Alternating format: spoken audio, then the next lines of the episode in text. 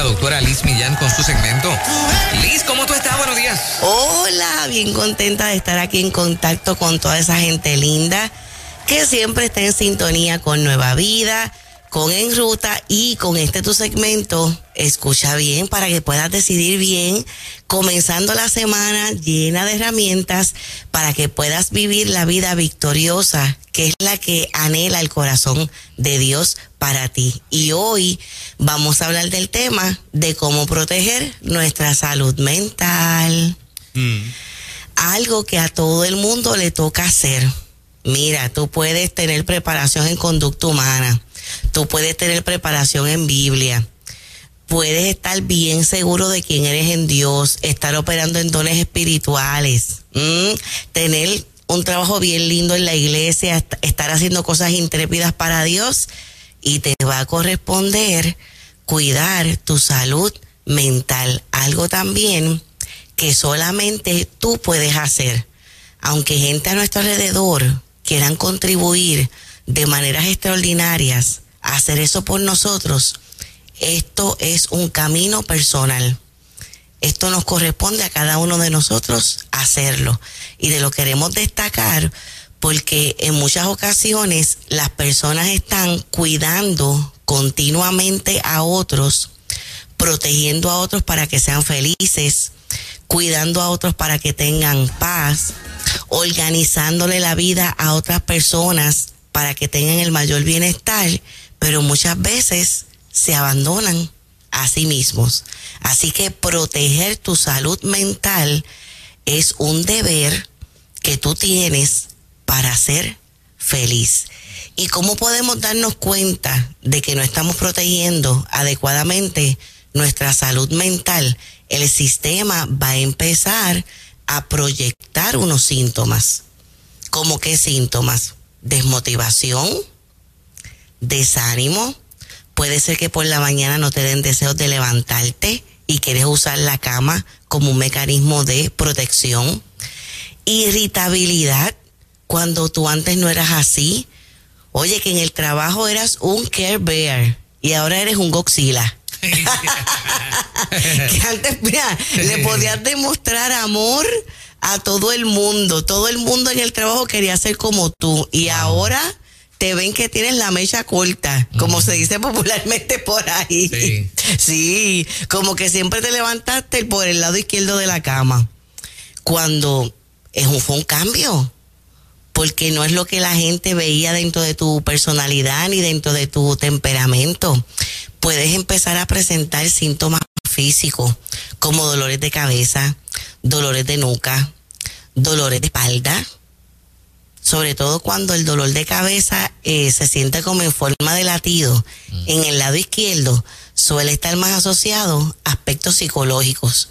De hecho, nunca está de más que descartemos que no haya algo fisiológico que lo esté provocando, pero generalmente resulta ser así. ¿Se acuerdan también en el segmento pasado que estuvimos hablando de los ataques de pánico? Ya se sabe que muchos de los ataques de pánico es porque la persona, por causa de no tener el espacio de proteger su salud mental, la depresión o un trastorno de ansiedad ha seguido creciendo en el interior y llega el momento en que esa depresión o esa ansiedad empieza a somatizarse. O sea que el cuerpo empieza a dar todos los alertas, mira, estoy aquí, algo no está bien. Hay muchos trastornos de ansiedad que se meten debajo de la alfombra para la persona obligarse a seguir funcionando. Y hay también depresiones que dentro del, vocabulario popular, en el escenario clínico, se le llama depresión enmascarada. ¿Y qué es una depresión enmascarada? Una persona que puede estar meses o hasta años padeciendo una depresión clínica y no sabe qué es lo que tiene es depresión. Que mucho me ha ocurrido con pacientes en terapia que cuando me empiezan a hablar de lo que están sintiendo y yo empiezo a contar síntomas y tienen más de cinco y le digo, mira, ya, empezamos ahí con una depresión leve, mm, posiblemente hacer una prueba a ver si hay una depresión aún mayor y alguna gente se sorprende porque no sabían que estaban deprimidos. Liz, en estos días, y, y Juan, muchacho, yo estaba, vi en las redes sociales a una chica que me parece que es argentina tal vez, y su contenido gira en torno a su salud mental. Ajá.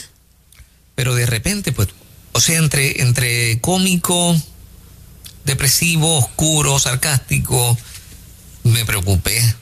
¿Hasta dónde proteger la salud mental? O, o más bien este tipo de apertura, si le podemos llamar así, puede, puede ser saludable eh, en la protección de la salud mental. Hay que ver en cada persona. eh, de hecho, muchas veces la gente busca en las redes sociales ayuda psicológica y grupo de apoyo. A mí me resulta eso bien interesante y creo que es un buen tema para estudiar. La gente linda que nos escucha que tal vez están pendientes como de hacer una investigación o tesis. Cómo utilizar las redes sociales como si fueran un terapeuta. Cómo tú exponer tu vida continuamente como si fuera un reality show Sí, una película. ¿no? pero es creando como un sistema de apoyo social, porque necesariamente en tu vida real no lo tienes y virtualmente lo desarrollas.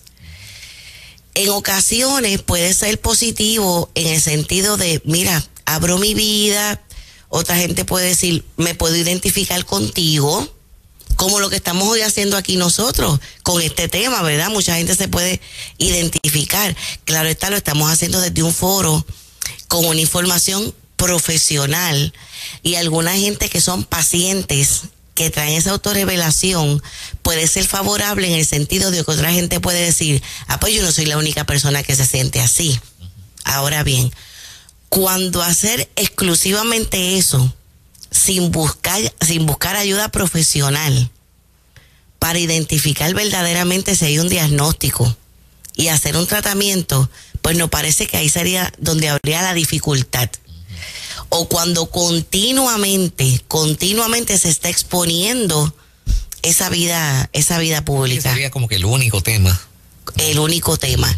De hecho, el, el manual de diagnóstico que va evolucionando por volumen, el DCM, yo creo que en algún momento eso podría ser un diagnóstico, que puede ser una patología y que se le pondrá un nombre esa persona que continuamente está revelando a través de las redes sociales toda su vida sin poderlo controlar. No dudo de que en algún momento hablaremos de que eso va a tener un nombre Y son muchos, son muchos. en el campo de las ciencias de la conducta humana. Eh, en mi opinión, por lo que yo he observado, mucho tiene que ver con el pobre manejo de la soledad. Una persona que no puede manejar saludablemente también es- esos espacios de soledad puede ser también un alerta de que la salud mental no está bien. Así que queremos dar unas recomendaciones. Y fíjate, nos han dado un pie forzado, Fernan, para la primera. Ajá. Y es a qué información tú te expones. Que hace que 15 años atrás, 20 años atrás, no teníamos que enfatizar este punto de la manera en que lo estamos exponiendo hoy, porque no estaba ese problema. Bien. ¿Verdad que no? Claro. Pero ahora sí. Con el conflicto bélico que se está dando en Israel, Gaza, otros países que están hablando posiblemente de intervenir, los terremotos. Hay personas que si tienen una tendencia a la ansiedad, son sobrevivientes de depresión. O mira, tú te has dado cuenta que eres una persona muy sensible o que eres vulnerable a esta información, tú te tienes que cuidar de a qué medios te expones, cómo te expones y por cuánto tiempo te expones, porque hablando de adicción a la tecnología, hay una adicción que es adicción a la información. Y hay personas que pueden estar horas de horas de horas metidas buscando información. Ahora con esto que estamos viviendo, yo estoy segura porque ocurrió en, en los terremotos y, y ahora pues que voy a estar expuesta a, lo- a los pacientes de los próximos días, no me extrañaría que son cosas que puedo escuchar, que se, que se están amaneciendo viendo esos videos, Amaneciéndose literalmente. amaneciéndose. Wow. Que pierden sus horas de sueño expuestos a esa información o que a la hora que se van a acostar a dormir, buscan la información. Miren, nada más que la luz de la pantalla del celular, eso te altera el sueño. Mm. Se supone que por lo menos media hora, podremos decir una hora, pero por lo menos media hora antes de la hora de que tú te quieres quedar dormido, tú tienes que empezar a hacer un ritual. Y parte de ese ritual es que no, es, no estés expuesto al celular. Porque esa luz del celular recibe un mensaje del cerebro como si fuera un alerta. Y si encima de eso, el tipo de información que está entrando por tus sentidos es una información de muerte, de conflicto, de ansiedad, eh, de crisis, que puede generar un trauma, pues con más razón todavía. Así que con mucho amor y mucho respeto, te damos esta recomendación. Nosotros tenemos que poner los límites con todo aquello que nos hace daño, los boundaries. No es que tú te vas a aislar por completo, no es que tú te vas a ir al otro extremo donde tú no vas a saber qué está ocurriendo en el mundo. No, no es que, no es que te vas a enajenar de la realidad, pero sí tener control de la manera y el tiempo en que te estás exponiendo a esa información. Y cuando hablamos de límites saludables, no solamente que no te expongas a información que te haga daño, sino que no te expongas a relaciones que te puedan hacer daño. Miren, yo les diría que mucha gente que va a procesos terapéuticos lo hacen para ellos adquirir herramientas para poder dejar ir a personas de su vida que son personas de las que se tienen que alejar. Cuidar tu salud mental es seleccionar quienes tú tienes cerca. Hay gente que hay que dejar ir y hay otros hay que ayudarlos a salir. Correcto. ese es el diario vivir de los terapeutas. Así es, así es. ¿Quién, ¿Quién va a ser tu íntimo? A todo el mundo tú lo vas a amar, como nos enseña nuestro amado Señor Jesús. Es más, la Biblia nos enseña que a quien nos ha hecho mal es a quien debemos de amar más. El galardón más grande es amar a nuestros enemigos. Ahora, eso no quiere decir que esas personas van a permanecer dentro de tu círculo íntimo. Te tienes que proteger. Toda persona que sea nociva para ti, que no te pueda acompañar en bienestar, en salud, en paz, en felicidad. O sea, toda gente que te maltrate, toda gente que no te valore, toda gente que maquiavélicamente hace cosas para tratar de manipularte. Esa gente, mira, con amor y respeto, hay que poner la línea, hay que poner la frontera, hay que establecer esos límites hay que decir que no. Esa podría ser otra herramienta que podemos dejar establecida en el programa de hoy. Aprende a decir que no, que no puedo, no lo puedo hacer. La gente se desgasta cuando son cuidadores continuamente y no podemos pretender, mis amados, esto yo lo he visto mucho en situaciones de familia, no podemos pretender que las personas adivinen cuáles son nuestras necesidades. En esto de decir que no y, cuidarnos cuando somos hasta cuidadores, lo que es el, el cuidado del cuidador. Si tú necesitas ayuda, hay que pedirle específicamente. Porque a veces en la mente puede estar la idea, es que se supone que se dé cuenta, es que se supone que intuyan que yo necesito la ayuda. Pues no necesariamente, porque las personas están envueltas en sus situaciones.